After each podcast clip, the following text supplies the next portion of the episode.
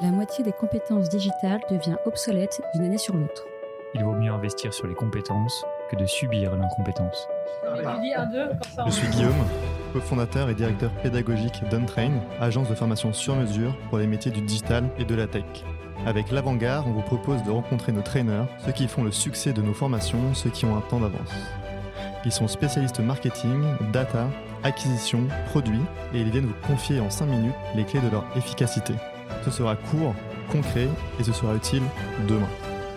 Bonjour à tous, bonjour Julien, merci de venir partager une énième fois ton expertise aujourd'hui dans ce podcast de l'Avant-Garde qui traite de l'arnaque à la facture pro. Avant de commencer, peux-tu rapidement te présenter s'il te plaît? Bonjour à tous, je m'appelle donc Julien Métayer, j'exerce le métier de consultant en cybersécurité offensive euh, sur la région lyonnaise. Je suis également donc pentester et red teamer et j'ai la joie d'animer la communauté OSINT qui traite de l'open source intelligence. Merci Julien. Alors, c'est quoi aujourd'hui l'arnaque à la facture pro? Alors, l'arnaque à la facture pro, c'est une arnaque qui est quand même relativement récente, qu'on a commencé à voir apparaître il y a quelques, quelques mois, allez, quelques années maintenant, et qui est en fait un petit peu la descendante d'une autre arnaque que tout le monde connaît aujourd'hui, qu'on appelle l'arnaque au président. Alors je pense qu'il est utile de redécrire un petit peu ce que c'est que l'arnaque au président.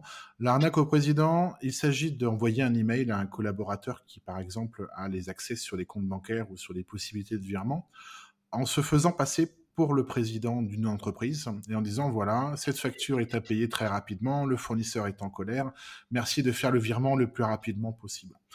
Donc jusqu'à présent, c'est vrai que c'est comme ça que fonctionnait cette arnaque. Et elle a fait beaucoup de dégâts hein, dans le passé, puisque c'est quand même quelque chose qui, se pratique encore toujours et qui a toujours des, des, bons résultats. Mais la sensibilisation a fait qu'aujourd'hui, les collaborateurs se méfient de plus en plus euh, de ce genre d'email, ou en tout cas ont mis des processus en interne de confirmation pour des virements, en particulier voilà, vers des nouveaux fournisseurs ou des choses urgentes qui ont l'air un petit peu, un peu bizarres. C'est développé il y a quelques années une, une nouvelle forme d'arnaque un petit peu plus poussée, euh, qui est basée en fait un petit peu sur, euh, sur l'épisode qu'on a fait sur les data leaks. Euh, à partir des data leaks d'une entreprise, on est capable bien souvent de pouvoir accéder à la boîte aux lettres d'un collaborateur d'entreprise. Et à partir du moment où on accède à la boîte aux lettres, par exemple, d'un service de comptabilité ou d'un service des achats ou d'un service client, on a la possibilité de pouvoir consulter les emails qui s'y trouvent. Et ce que font aujourd'hui les hackers, c'est qu'ils vont aller euh, attendre très patiemment qu'arrive dans cette boîte aux lettres une facture d'un fournisseur. Une fois que l'email est arrivé, ils vont extraire par exemple le fichier fournisseur du, de l'email et vont simplement remplacer le RIB au niveau du fichier PDF, par exemple, pour pouvoir ensuite replacer cette facture modifiée dans la boîte aux lettres. Alors ça, c'est super dangereux parce que euh, on n'est pas dans, un, dans une fausse facture ou dans quelque chose à faire en urgence. On est dans une vraie facture d'un vrai fournisseur qui est attendu par le service en question, puisqu'on a donc un contexte qui est tout à fait réel. Et quelque part, l'email vient bien du service euh, ou du, fournisseur concerné.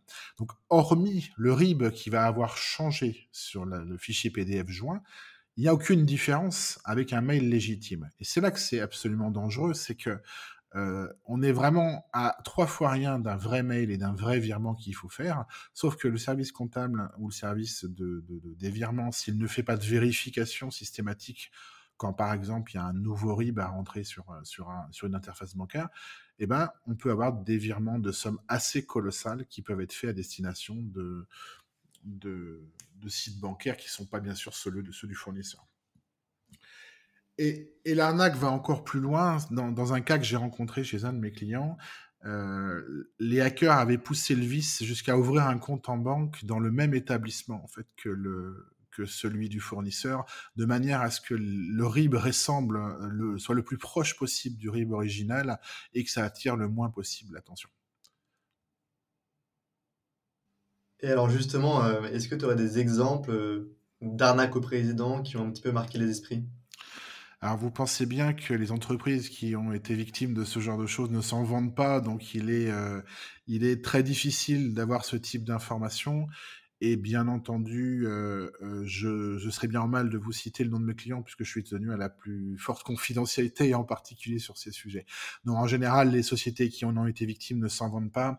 Euh, sachez seulement qu'il est possible, euh, en, si on s'en rend compte suffisamment tôt et suffisamment rapidement, de faire ce qu'on appelle des rappels de fonds, des rappels de virement. Les banques ont des procédures d'urgence pour ce genre de cas. Simplement, vous avez 7 jours pour le faire, c'est-à-dire qu'au-delà de 7 jours, euh, ou si les fonds ont été retirés du compte destinataire euh, entre-temps, euh, vous ne pourrez plus rien faire pour récupérer vos fonds. Mais voilà, si vous vous en rendez compte assez rapidement, c'est-à-dire si vos processus vous permettent de, vous, vérifier ce genre de choses, vous avez une chance de vous en sortir si jamais vous avez, voilà, si l'erreur a été commise. Et donc peut-être, avant de parler de comment on s'en sort, est-ce que tu peux nous dire comment on s'en protège en tant qu'entreprise? Alors là aussi, euh, la règle, il y, a une règle technique et puis il y a une règle, on va dire, de processus. La règle technique, ça consiste à ne pas se faire pirater ses boîtes aux lettres, c'est-à-dire d'appliquer des normes de sécurité aux boîtes aux lettres des collaborateurs euh, concernant la longueur des mots de passe, la non-réutilisation, la non-prédictibilité, voilà, toutes les règles classiques de définition d'accès à un service informatique appliquées aux boîtes aux lettres. Euh, le, deuxième conseil, il est clairement au niveau processus. Aujourd'hui, à partir du moment où il y a un nouveau destinataire inconnu euh, en termes de, de, données bancaires, IBAN ou RIB, bien sûr, la contre-vérification par téléphone est la solution en disant nouveau RIB, coup de téléphone au fournisseur et s'assurer que c'est bien le bon numéro, qu'il n'a pas été falsifié et que c'est réellement un changement de RIB parce que la plupart du temps, le fournisseur ne sait absolument rien de tout ça. Donc la combinaison des deux aujourd'hui protège contre ce type d'arnaque.